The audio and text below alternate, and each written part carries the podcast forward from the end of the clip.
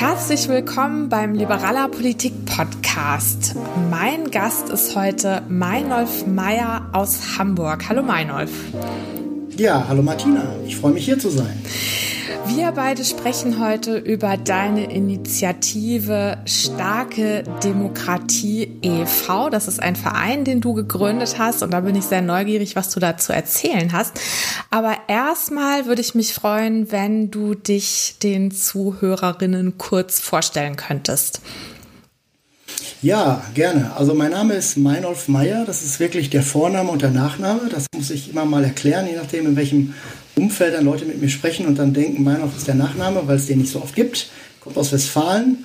Bin also in Dortmund groß geworden äh, und äh, habe dann mal von der Ausbildung her Betriebswirtschaftslehre, dann aber letztlich Volkswirtschaftslehre studiert, genauso wie du. Ähm, und wohne jetzt seit 2000 in Hamburg. Äh, das Engagement, über das wir gleich sprechen werden, ist ehrenamtlich. Also mein Hauptjob ist bei Google in Hamburg. Wenn man so will, ist das Softwarevertrieb, was ich da betreibe. Das ist, glaube ich, die einfachste Art, das zu beschreiben. Äh, ja, das ist so, dass das in aller Kürze, was man zu mir sagen kann. Ja, du hast dein Licht jetzt ein wenig unter den Scheffel gestellt. Du hast nämlich in Harvard studiert. Du hast da einen Master of Public Administration gemacht. Und also ich habe dieses Programm habe ich auch öfter schon gesehen in irgendwelchen Prospekten und so Stipendiengeschichten. Erzähl doch mal, wie wie ist es dazu gekommen, dass du in Harvard studieren konntest und wie war denn dieses Studium da? Ähm, ja, na gut. Äh, also, äh, wie ist dazu gekommen? Wenn man ehrlich ist, ist ein Aspekt, äh, dass ich durch die damals übliche Trennung mit Vorstudium äh, und Hauptstudium statt Bachelor und Master äh, irgendwie durch meine Studienplanung nie dazu gekommen bin, mal ins Ausland zu gehen. Und so Erasmus-Programme gab es damals noch nicht so richtig fertig irgendwie eingebettet, dass das irgendwie alle machten. Äh, dann habe ich mich entschlossen, das nach meinem deutschen Diplom zu machen. Mein Schwerpunkt war in Volkswirtschaftslehre Entwicklungshilfe ähm, oder Entwicklungstheorie und Politik genauer gesagt, also als ein Wahlfach innerhalb der Wirtschaftswissenschaften. Ähm, das wiederum hatte mich, äh, dazu bin ich gekommen durch einen zweimonatigen Aufenthalt, den ich mal in Guatemala hatte, 1990. Ähm, und da, wenn man da sich weiter fortbilden will, ist es sowieso gut, wenn man das außerhalb von Deutschland machte damals. Und dann war dieses Programm an der Kennedy School, Teil von Harvard wichtigerweise, eine Möglichkeit, mich da weiter fortzubilden, habe mich dann dort beworben und äh, äh, bin dann, äh, wie viel Glück oder Können das war, kann ich nicht zu sagen, aber ich habe mich auf jeden Fall gefreut, nach einem umfangreichen, umfangreichen Prozess, der nicht online ablief damals, äh, dort angenommen worden, habe zwei spannende Jahre da erlebt. Also ähm, vieles konnte ich selber gestalten, weil ich ja schon einen Abschluss hatte. Ähm, bin auch teilweise vom DAD gesponsert worden und teilweise durch meine liebe Frau, die mit war und einen Job gemacht hat in der Zeit, in den zwei Jahren in den USA. Also für uns auch eine spannende persönliche Zeit.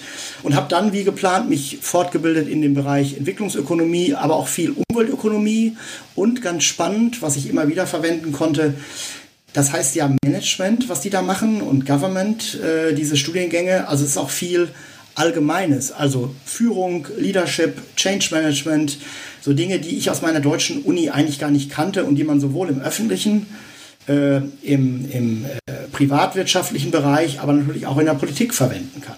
Ja, sehr cool. Und äh, gab es mhm. da irgendwelche Promis, bei denen du dann Unterricht hattest und Vorlesungen hattest? Irgendwelche Namen, die man so kennt?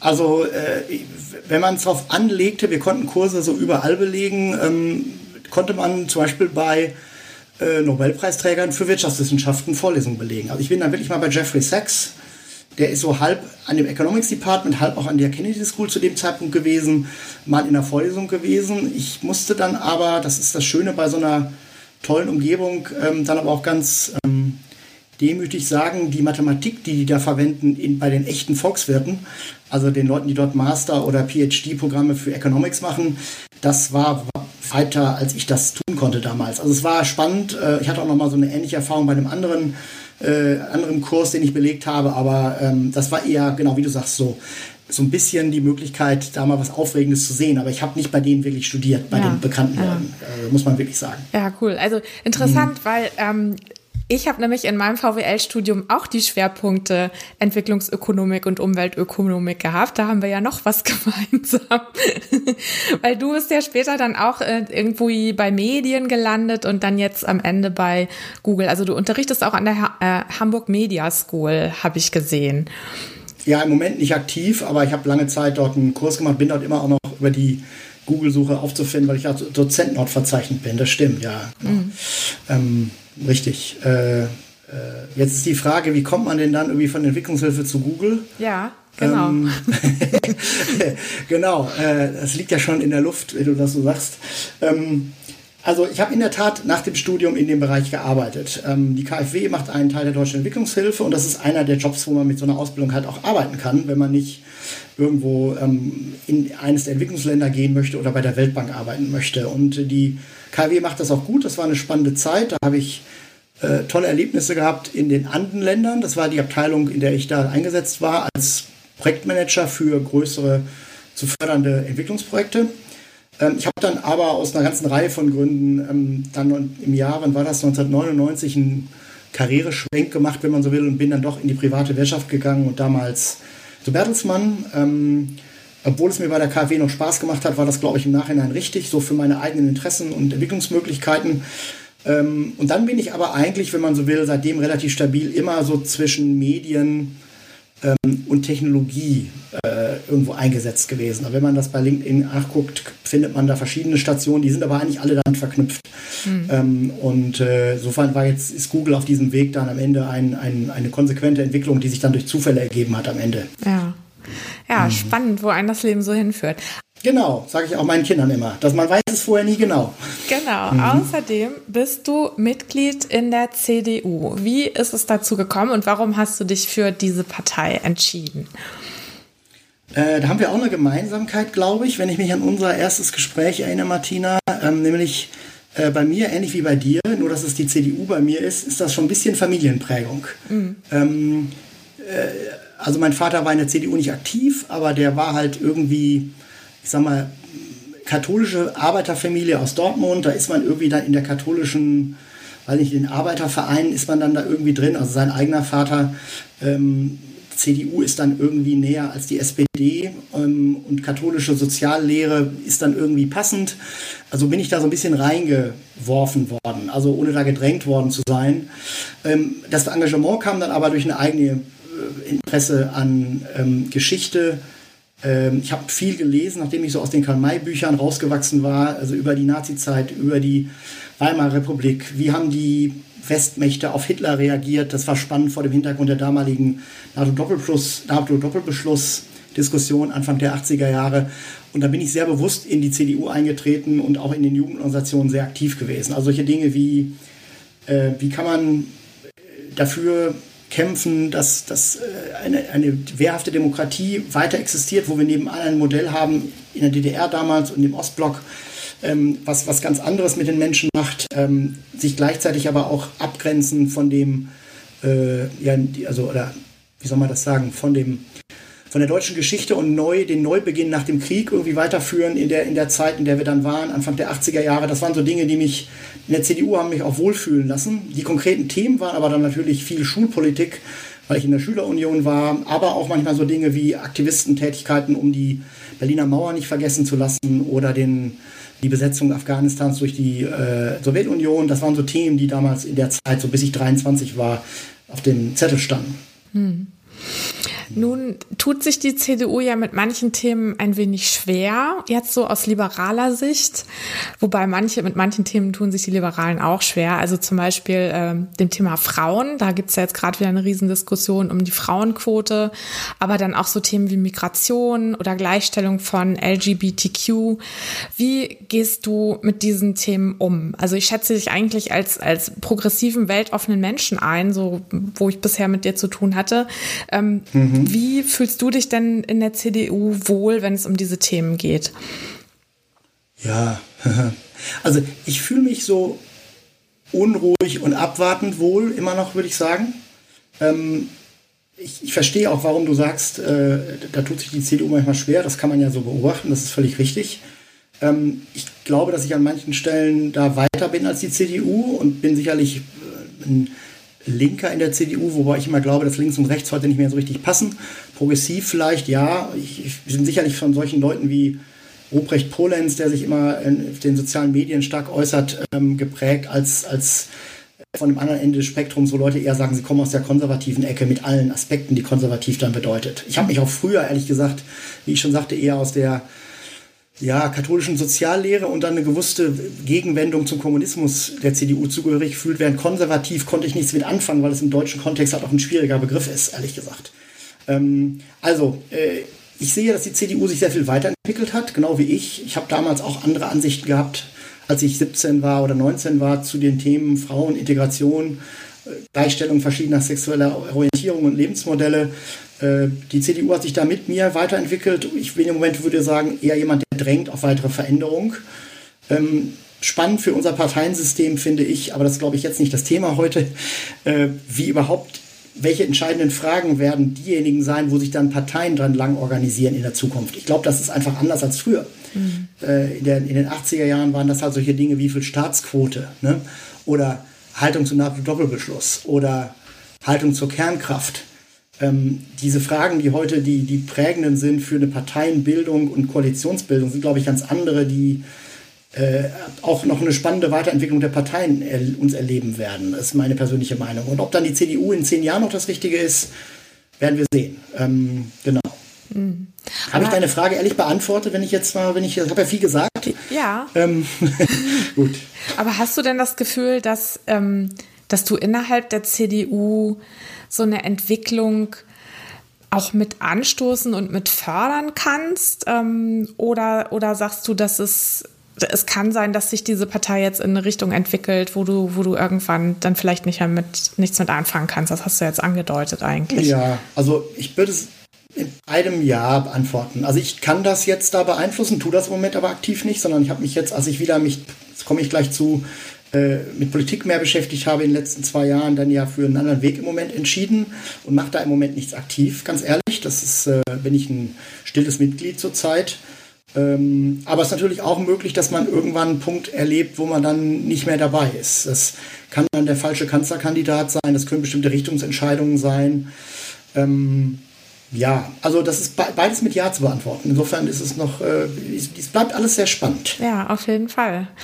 Mhm. Ja, und jetzt aber zu deinem neuen Engagement. Also du hast schon erzählt, also die letzten zwei Jahre hast du dich anders politisch engagiert. Du hast die Initiative Starke Demokratie als Verein gegründet. Erzähl doch mal, was die Beweggründe dafür waren. Mhm. Ja, also wie gesagt, ich bin immer noch interessiert an Politik, ähm, auch wenn ich nicht in der CDU aktiv bin zurzeit. Ähm, die persönliche Situation hat sicherlich auch dazu beigetragen, vielleicht könnte man sagen Midlife Crisis, wenn man jetzt ein bisschen äh, äh, sich darüber lustig machen möchte, so wie andere Leute sich dann ein ein großes Motorrad kaufen oder eine Ferienwohnung oder eine, die Ehe in Frage stellen, die eigene. Ähm, ich habe auf jeden Fall irgendwie Raum für mich gesehen und das Bedürfnis neben Job und Familie, die beide wichtig sind und wo ich bei den beiden happy bin, ähm, äh, irgendwie noch zu schauen, wo ich mich ein, einbringen kann. Und dann ist dieser Verein ja jetzt erst seit einem Jahr in meinem Kopf und seit einem halben Jahr existent. Aber ich habe in der Zeit auch vor dem letzten Sommer schon immer so ein bisschen gesucht, wo könnte denn ein Platz sein, wo ich mich, mich einbringe ähm, ähnlich wie ich mich früher eingebracht habe. So, und dann äh, war da immer mal dies eine und das andere im Blick, aber nie so richtig, dass ich was angefangen hätte. Und dann der Klick kam dann durch den äh, Mord an Walter Lübcke im Juni letzten Jahres, äh, wo ich mich dann danach einfach mal mit diesem Thema beschäftigt habe, diesen Todeslisten, die dann bekannt wurden und der Presseberichterstattung über Bedrohungen von Politikern, besonders Kommunalpolitikerinnen und Kommunalpolitikern, und so ist dann nach und nach der, ähm, die Idee entstanden. Da habe ich mit Freunden und Bekannten aus meinem Netzwerk auch eine Gruppe gefunden, die dies sich dem angeschlossen hat. Das waren am Anfang, ich sag mal so vier, fünf Seiten PowerPoint, die ich mal im Oktober, glaube ich, geschrieben habe und verschiedenen Leuten geschickt habe. Erst meiner Familie, dann engen Freunden. Und daraus ist dann später die Vereinsgründung entstanden. Ich habe dann, als ich die Überlegung vor unserem Gespräch heute gehabt habe, wie, das hat mich bewegt, auch festgestellt, dass ähm, irgendwie so ein nebenlaufendes Thema bei mir interessanterweise war, äh, die Bücher von Volker Kutscher über diesen Kommissarrat in Berlin. Ich weiß nicht, ob du die kennst. Nee, die sind ja verfilmt worden als Babylon Berlin, als Serie im Fernsehen. Ähm, die spielen in dieser Zeit, ähm, ich glaube 1926 bis 1934 äh, und beschreiben sowohl Menschen, die politisch aktiv sind und unter den Veränderungen und der, dem aufstrebenden Nazitum leiden, als auch Leute, denen das egal ist, wie zum Beispiel auch dieser Kommissarrat selbst. Äh, und viele der Veränderungen, die ich im Moment so sehe, die Mechanismen, mit denen Verdrehungen stattfinden im politischen Raum im Moment und äh, konkrete Bedrohungen von, äh, ich sag mal, eigentlich ganz normalen politisch aktiven Menschen, die plötzlich jetzt äh, angegangen werden von Extremisten auf allen Seiten. Das fand auch in dieser Zeit, die der Mann da in diesen Kriminalromanen beschreibt, statt. Das hat mich irgendwie nebenbei auch angetrieben, da weiter reinzugehen, ehrlich gesagt. Das war alles bei mir Leselektüre, ähm, auch so im Herbst, Winter bis ins Frühjahr rein. Äh, kann ich jedem nur empfehlen, der sich für die Zeit interessiert. Das ist eine spannende Art, wenn man dieses äh, Format Kriminalgeschichte ähm, akzeptiert für, das, für diese Bücherserie von Volker Kutscher. Mhm. Und der Verein, den du gegründet hast, der hat welches Ziel? Was wollt ihr erreichen? Ja, ähm, wir nennen uns ja starke Demokratie.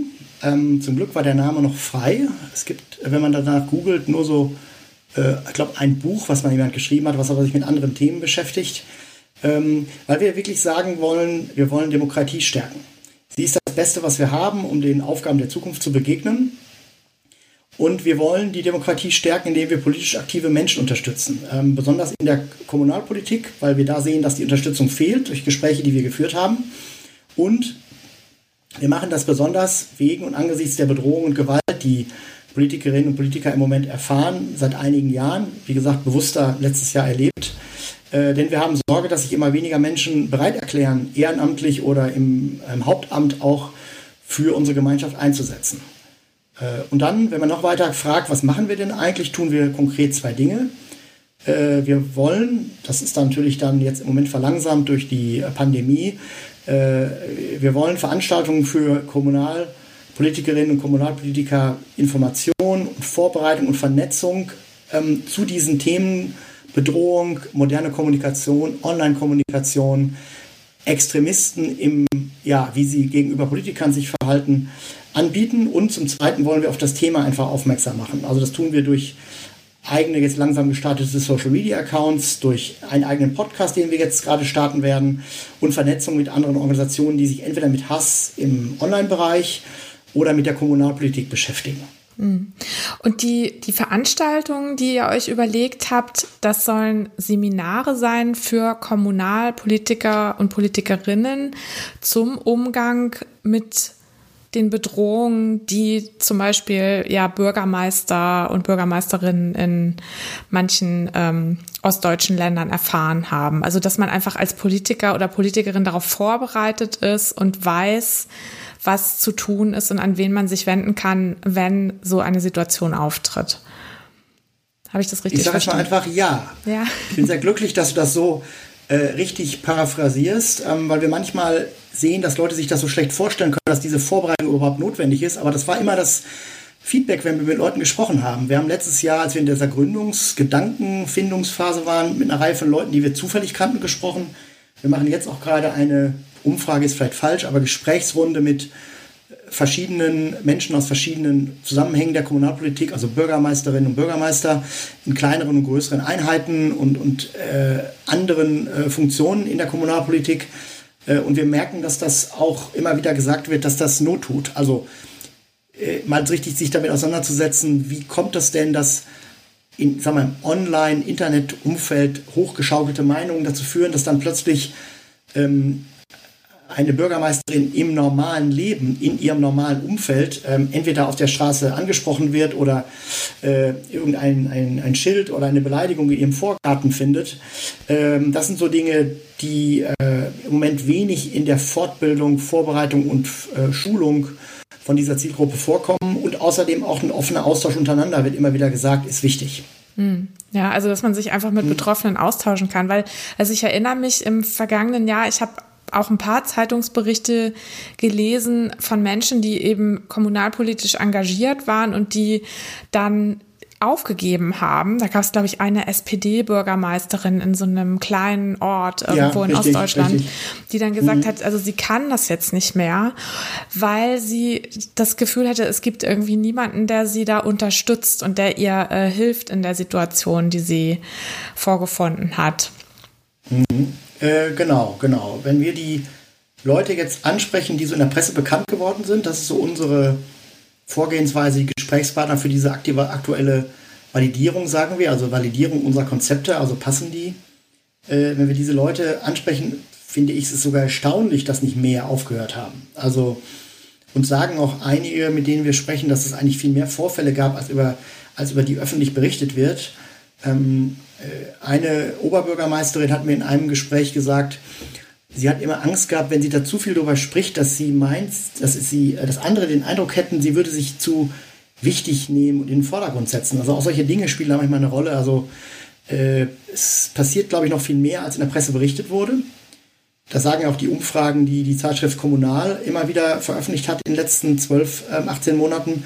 Äh, und auch äh, es wird auch das, was dann Einzelne berichten, glaube ich, hier sind immer nur Ausschnitte. Ähm, und dafür ist es eigentlich erstaunlich, dass nicht mehr Menschen, die sich kommunalpolitisch engagieren, schon aufgegeben haben. Und es ist natürlich auch die Frage, wie werden dann in Zukunft jüngere Menschen ähm, später mal solche Aufgaben übernehmen, wenn wir die nächste Generation politisch aktive Menschen haben. Wenn alle nur auf Demonstrationen gehen oder in Bürgerinitiativen sind, aber niemand mehr irgendwo Bürgermeister werden möchte oder Bürgermeisterin, äh, dann wird unsere Demokratie nicht funktionieren. Mhm.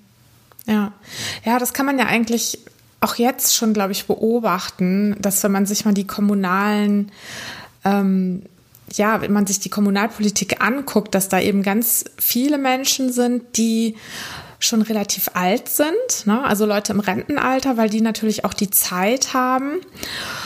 Und ähm, Menschen, die ansonsten berufstätig sind oder eben sehr junge Menschen, sind eigentlich wenig zu sehen. Und ja, also das ist vielleicht einerseits auch ein Thema, was in der gesamten Gesellschaft, also überall im ehrenamtlichen Engagement ein Thema ist, eben dass zu wenig Menschen sich für diese Ehrenämter interessieren.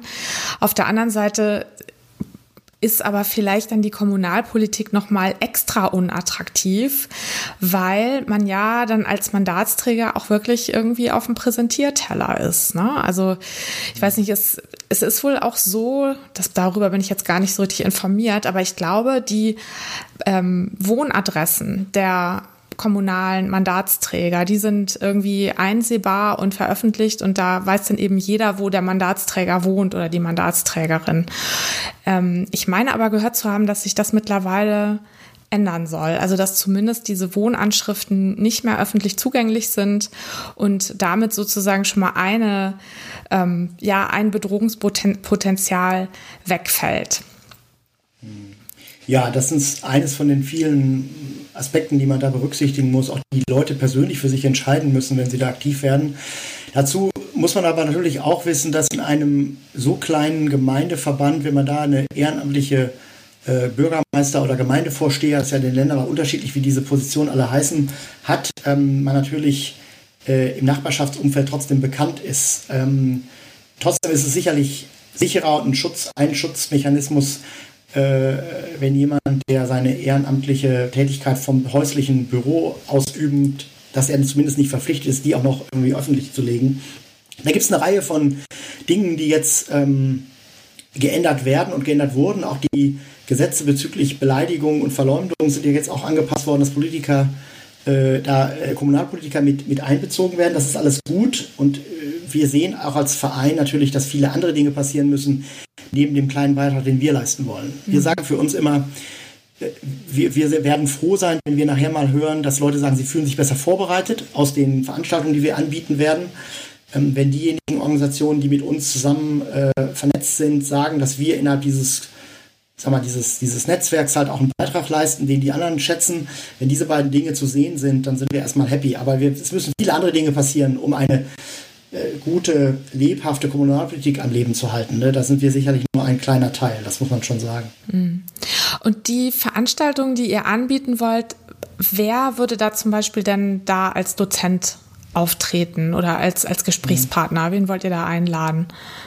Hm, also ich erzähle vielleicht mal, wie wir das eigentlich im Moment machen, das aufzubauen. Das ist nämlich dann noch, das beantwortet, glaube ich, auch dann deine Frage. Also wir werden ja nicht auf unserer Website, äh, die irgendwie 15 Zugriffe hat im Monat im Moment, äh, oder weiß ich nicht, werden wir nicht Veranstaltungen anbieten und dann kommen die Leute alle zu uns. Ähm, schon gar nicht, wenn das irgendwie überall sein soll. Was wir uns herausgeguckt haben aus Gesprächen im letzten Jahr und seitdem wir gegründet sind, versuchen wir das jetzt in die Tat umzusetzen, sind, dass wir mit denen zusammenarbeiten, die ohnehin Ansprechpartner sind für verschiedene Aspekte von Fortbildung und Schulung für diese Zielgruppe in der Kommunalpolitik. Das heißt, ähm, wir haben jetzt zum Beispiel mit den politischen Stiftungen den Kontakt aufgenommen. Äh, das ist ganz konkret äh, zwei Testläufe, die wir im Moment versuchen vorzubereiten für äh, später im Jahr 2020 mit der Friedrich-Naumann-Stiftung in einem Bundesland und mit der ähm, ELAS-Stiftung in Schleswig-Holstein sind wir da im Moment auch in Kontakt. Dies ist sozusagen das Pendant der Adenauer-Stiftung, ähm, CDU-nah in Schleswig-Holstein mit denen gemeinsam ein Angebot zu bauen, was dann in deren Fortbildungsprogramm auftaucht, was wir als Mitveranstalter bestreiten. Da wird ein Teil sein Austausch untereinander, ein Teil wird von uns bestreitet und wir werden andere mit reinbringen. Ähm, das ist dann der zweite Teil, wo wir äh, mit Organisationen im Moment sprechen, im Netzwerk aufbauen, Aufbau unserer Arbeit. Was ich immer gerne nenne, das ist die Organisation Hate Aid. Die sitzt in Berlin. Äh, wer sich mit diesem Thema Online-Hass auseinandersetzt, wird die kennen, weil die haben die Renate Künast in ihrem äh, Prozess unterstützt, äh, den sie dann noch gewonnen hat äh, bei diesen üblen Beleidigungen, äh, die, sie erfahren hat. Ich glaube, die Prozess, äh, das Urteil wurde, glaube ich, verkündet. Wann war das? Im Mai oder im April, glaube ich. Ähm, da war Hate Aid daran beteiligt als Unterstützer in, dem, in der Gestaltung des Prozesses mit eigenen Anwälten.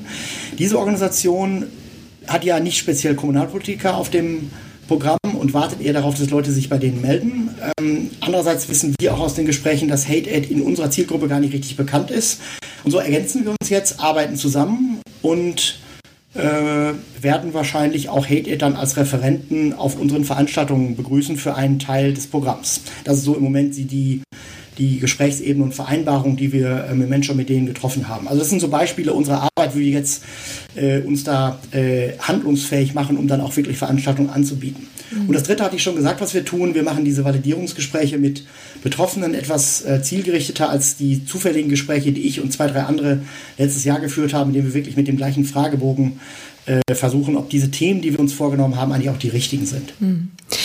Warum leisten denn der Staat, die Verwaltung und die Polizei nicht das, was ihr anbieten wollt? Also man würde ja denken, dass Menschen, die sich kommunalpolitisch engagieren und dann bedroht werden, dass die eigentlich von, ähm, vom Staat die Unterstützung kriegen müssten, die sie dazu befähigt, ihr Amt weiter auszuüben und sich dabei sicher zu fühlen. Warum braucht es hm. den Verein, den du jetzt gegründet hast? Hm. Also, wir sind ja beide Volkswirte, Martina. Ne? Du kennst diesen alten Volkswirte-Witz. Das ist ein Volkswirt, das ähm, Centstück oder früher hieß es, glaube ich, Pfennigstück oder den, den, den, den Dime in Amerika nicht von der Straße aufheben werden, weil Volkswirte ja daran glauben, dass in einer rationalen Welt den eigentlich schon jemand aufgehoben haben müsste, wenn er den da gelegen hätte.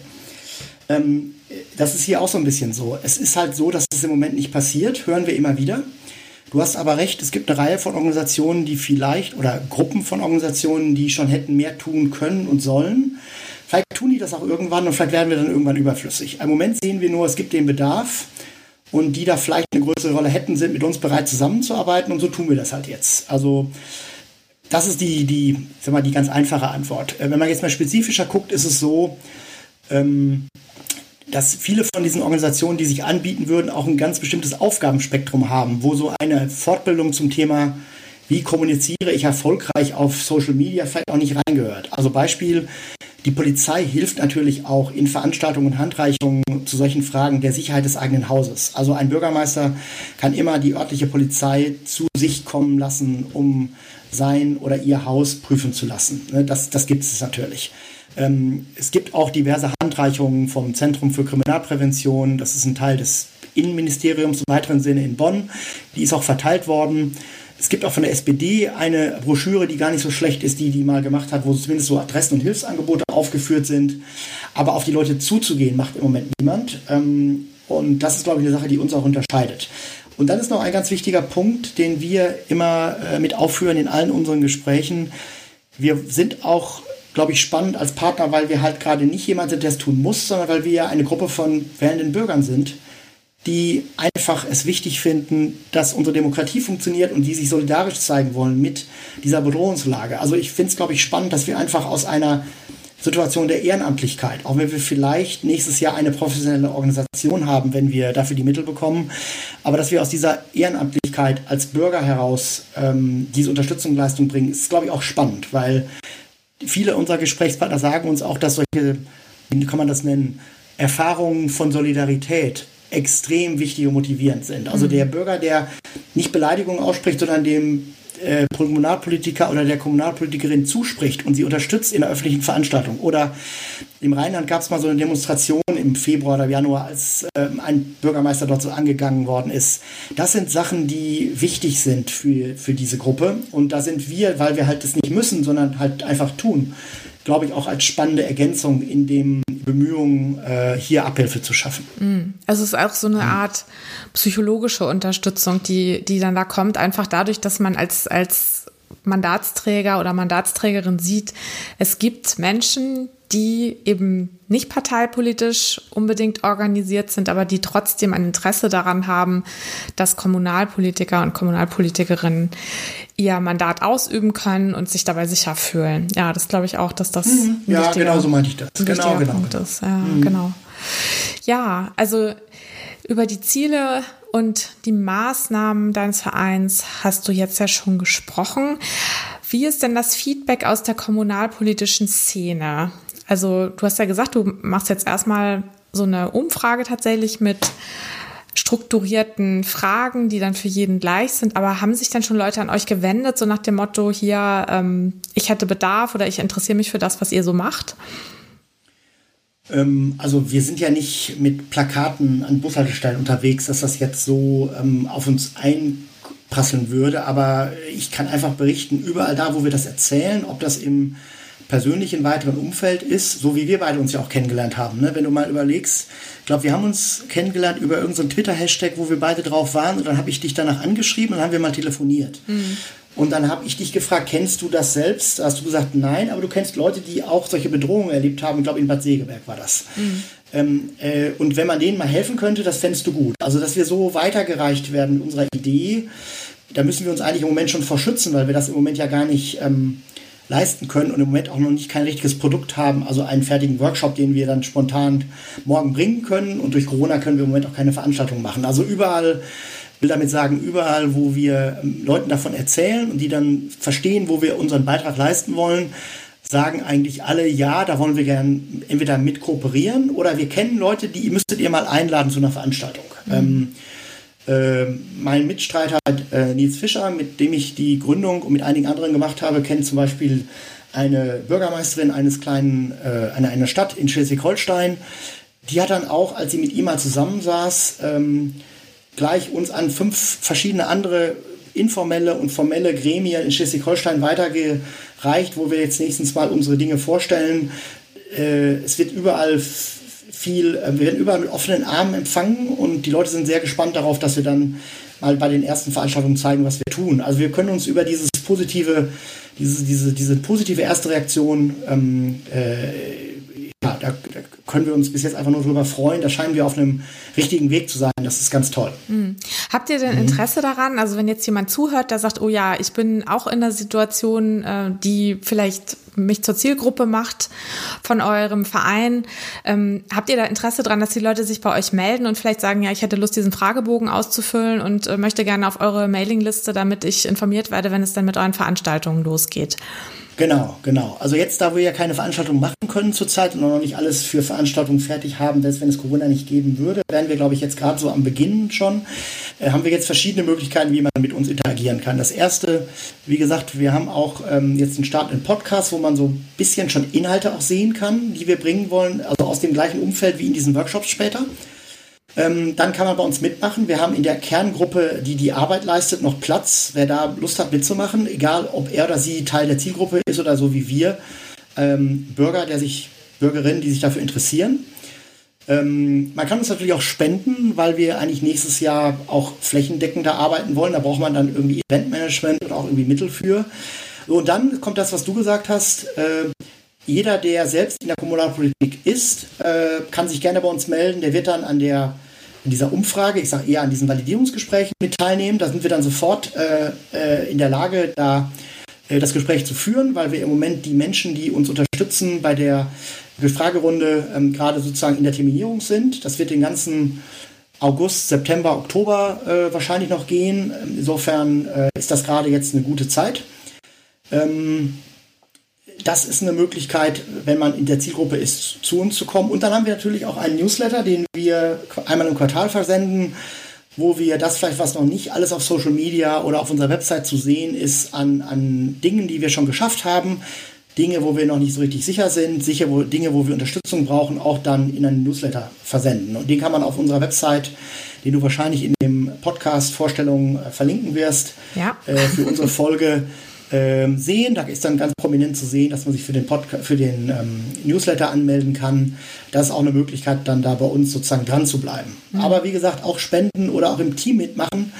Äh, das findet ja sowieso alles virtuell statt. Also auch jemand, der in Rosenheim in München, in, in, in Bayern sitzt, könnte das jetzt genauso tun, weil im Moment sowieso alles bei uns nicht in realen Treffen stattfindet. Das mhm. hatten wir uns anders vorgestellt, als wir uns im Februar, im Januar und im Februar gegründet haben. Aber wir haben da jetzt auch noch ganz gut in eine virtuelle Arbeitsweise reingefunden. Ja.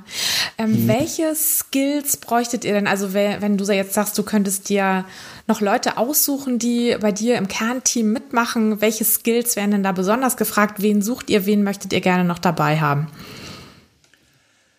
Hm, da haben wir auch einen Lernprozess erlebt. Wir sind ja, auch wenn wir meinen, wir können aus unserem Berufsleben schöpfen, also wir, die da in der äh, in unserer äh, Mitstreitergruppe jetzt sind, äh, haben wir doch gemerkt, dass das für so einen Aufbau eines, so, ein, so eines Social Startups, wie manche das nennen würden, einer solchen Organisation, äh, auch, dass man da auch aufpassen muss, wie man das macht. Am Anfang haben wir, glaube ich, eigentlich nur Leute gebraucht, die waren so wie ich, die sozusagen von dem Grundgedanken bis zu einer Kooperations, einem Kooperationsgespräch mit einem völlig neuen Kooperationspartner ähm, alle Aspekte des, des, der Arbeit durchdringen können, aber solche Leute gibt es halt auch gar nicht so viele und jeder will sich auch nicht da so reindrehen in so eine Arbeit. Also wir haben die Arbeit jetzt in der Tat so ein bisschen standardisiert und paketiert. Äh, wir haben zum Beispiel jetzt im Moment mehrere Leute, die nur diese Validierungsgespräche führen mit einem Fragebogen. Das sind natürlich Leute, die schon ein bisschen verstanden haben, was wir tun. Das ist jetzt kein Callcenter, ähm, aber die müssen nicht allen, alle Aspekte unserer Arbeit verstehen. Dann haben wir ähm, in Zukunft in den nächsten Monaten sicherlich ähm, Bedarf von Leuten, die eher so eine Art Vertriebsarbeit machen. Also dann bei der bei den politischen Stiftungen in anderen Bundesländern in deren Büros anrufen mit unseren Angeboten und sagen, wollen wir mal im Dezember oder im Januar so eine Veranstaltung machen. Diese, diese Arbeit findet in vieler Hinsicht land, länder, landesweise statt. Ähm, und die werden wir auch mit dem Kernteam gar nicht im Moment komplett so schnell leisten können, solange wir nicht ein festes, fest angestelltes Team haben und dafür im Moment keine Mittel. Also das ist, wenn man so will, Leute, die für uns Werbung machen wollen, aber mit einem festen Paket an, an Inhalten. Wir haben dann auch im Bereich Marketing und Social Media ähm, im Moment eher so eine Übergangslösung. Habe ich meine, meine liebe Tochter engagiert, die studiert Kommunikationswissenschaften, die wird aber auch ab Herbst viel weniger Zeit haben. Ähm, auch in dem Bereich brauchen wir jemanden, der Lust hat mitzumachen. Ähm, und dann werden wir später sicherlich in den Bereich Eventmanagement. Das wird dann irgendwann in eine feste Stelle übergehen, wenn wir dafür das Geld mal haben und die Mittel äh, äh, auch äh, Arbeit haben, wo es dann äh, darum geht, diese Veranstaltungen, also ter terminlich festzulegen, die grundsätzlich bereiten Dozenten äh, und Mitstreiter in den einzelnen Veranstaltungen äh, für den jeweiligen Tag zu verpflichten und äh, mit der Partnerorganisation, die dann an die eigentlichen Einladungen raussendet, äh, diese Events zum Fliegen zu bringen. Also das sind so Beispiele für für, für, für Dinge, die wir im Moment brauchen im Team. Hm. Hat das so ein bisschen die Frage, hat es die Frage beantwortet? Ja, nee, ich denke Beispiele? jetzt nur gerade, wenn Leute ja. zuhören, die hm. vielleicht Lust hätten mitzumachen, genau. die ja. sich dann vielleicht ein bisschen mehr was drunter vorstellen können. Und das klingt ja, weil du ja eben ähm, offenbar auch sehr geschickt und erfahren im Organisieren bist, klingt das ja alles auch sehr ähm, gut strukturiert und genau umrissen. Also von daher ist das, glaube ich, ähm, eine ganz tolle, lohnenswerte Geschichte, wenn man sich da in euren Verein noch einbringt bringt. Mhm. Das kann ich mir sehr gut vorstellen. Danke für das Lob. Ich ja. glaube, wir sind eher ein bisschen überstrukturiert, wenn ich so uns selbst angucke, wie wir das so machen. Das ist der Anspruch aus dem Berufsleben vielleicht. Ähm, ein paar Leute, die so ein bisschen verrückt mal anders nachdenken, wie man eine gute Überschrift finden kann für Sachen oder wie wir, wie gesagt, uns selber darstellen, würden uns, glaube ich, sogar eher gut tun. Ähm, insofern, äh, wer, wer, sich, wer das jetzt gut, ähm, gut strukturiert empfindet, so wie du, ähm, der möge sich besonders dann auch oder die angesprochen fühlen, äh, wenn er oder sie gar nicht selber so denkt, ähm, weil das vielleicht eine gute Ergänzung ist. Mhm. Äh, da ist auch Diversity, wie auch in der Politik und wie in den Parteien und wie im Berufsleben, auch bei uns, äh, glaube ich, hilfreich. Dann werden wir, glaube ich, besser. Ja, ein, ein total kluger Gedanke. Ja, total schlau. Ja, Meinolf, also ich hoffe, es melden sich ganz viele Leute bei euch. Also sowohl, ähm, also am besten natürlich mehr Leute, die sich engagieren wollen, als Menschen aus der Zielgruppe. Aber Menschen aus der Zielgruppe beides sind, willkommen. Ja, beides, beides willkommen. willkommen. Aber man hofft natürlich, dass die Zielgruppe gar nicht gar nicht so groß ist wie wie befürchtet. Ne? Aber also ich mhm. habe den Eindruck, also ihr werdet da wirklich offene Türen einrennen und ich wünsche euch auf jeden Fall super super viel Erfolg, ähm, dass ihr ähm, denjenigen helft, die sich engagieren wollen, sich eben sicher zu fühlen und ähm, gut mit diesen Bedrohungen, die es eben nun mal gibt, äh, klarzukommen. Ich habe noch eine Abschlussfrage an dich. Wenn du ein Ministerium wählen müsstest, du wirst von mir gezwungen, in Land, mhm. Bund oder ein EU-Kommissariat, welches wäre das und warum? Du meinst, ich soll mich dann als Minister in dem ja. Ministerium sehen du oder soll ich ein ja Ministerium neu schaffen? Du, ja, du darfst dir äh. auch eins ausdenken. Also wenn es das noch nicht gibt, was du gerne hättest als Ministerium, dann darfst du dir auch eins ausdenken. Ja. ähm, also ich, ich, also ich bin immer dann, wenn ich, wenn ich irgendwo mich engagiert habe oder, oder auch jetzt im Berufsleben, äh, versuche ich immer zu gucken, wo hat man denn eigentlich einen, Hebel, um was zu bewegen. Eine ist natürlich, was sind spannende Themen, aber was ist auch ein, wo ist ein Hebel, wo man was bewegt? Und da würde ich sagen, aus allen Ministerien ähm, würde ich immer noch ganz platt sagen, dass das Finanzministerium das Wichtigste ist. Also wenn ich jetzt sagen sollte, ich hätte mir den Anspruch, dass ich Politik beeinflussen soll und ich darf mir dann ein Ministerium wünschen, dann würde ich das Finanzministerium nehmen, weil das das ist, was in vielen anderen, für viele andere Ministerien letztlich ja den Budgetrahmen vorgibt.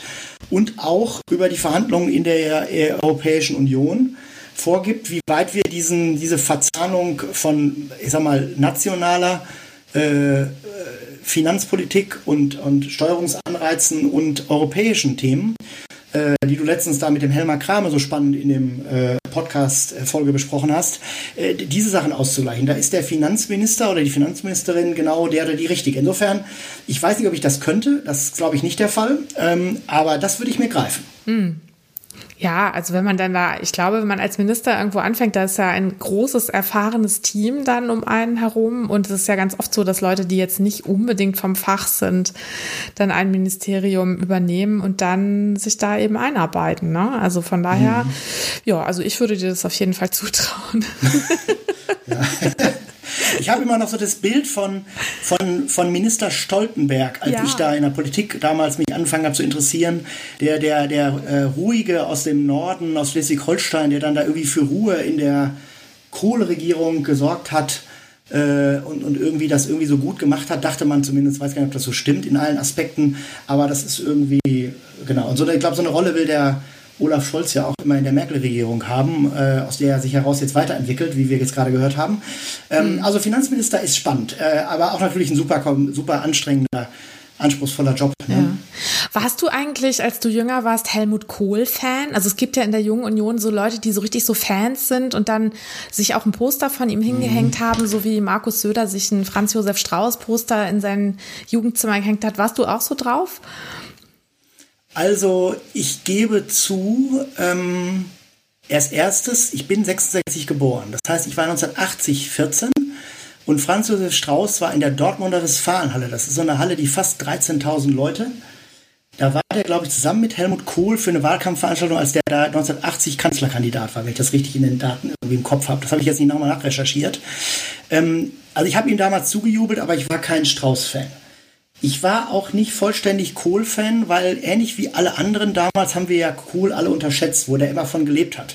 Ich habe ihn aber über die Zeit schätzen gelernt, weil ich gesehen habe, er hat seinen Traum ähm, eines friedlichen Europa, einer Weiterentwicklung von Europa und einer deutschen Wiedervereinigung. Beides Träume, die ich ganz lautstark und auch emotional mitgeteilt habe, die hat er ja extrem weitergebracht. Also ich bin dann irgendwann ein Fan geworden. Hm. Ähm, ich glaube dann so im Laufe der Zeit. Ich kann das jetzt gar nicht so genau sagen, aber sicherlich durch die Wiedervereinigung, da hätte man viel falsch machen können, auch wenn wir noch mal so, man hat viel falsch gemacht, aber man hätte auch viel anderes noch schlimmer falsch machen können und da gab es viele Möglichkeiten, das zu verbocken. Ähm, und das hat Kohl gut gemacht, würde ich ihm sagen, im Großen und Ganzen. Und Kohl hat auch Europa im Guten und Ganzen groß weitergebracht und auch die ihm ja persönlich mit seiner persönlichen Herkunft am Herzen liegende Aussöhnung mit Frankreich. Da habe ich auch persönliche Erinnerungen, weil ich 1987 mal drei Monate in Frankreich war und ich habe ältere Menschen kennengelernt, die haben gegen meinen Großvater im Krieg gekämpft.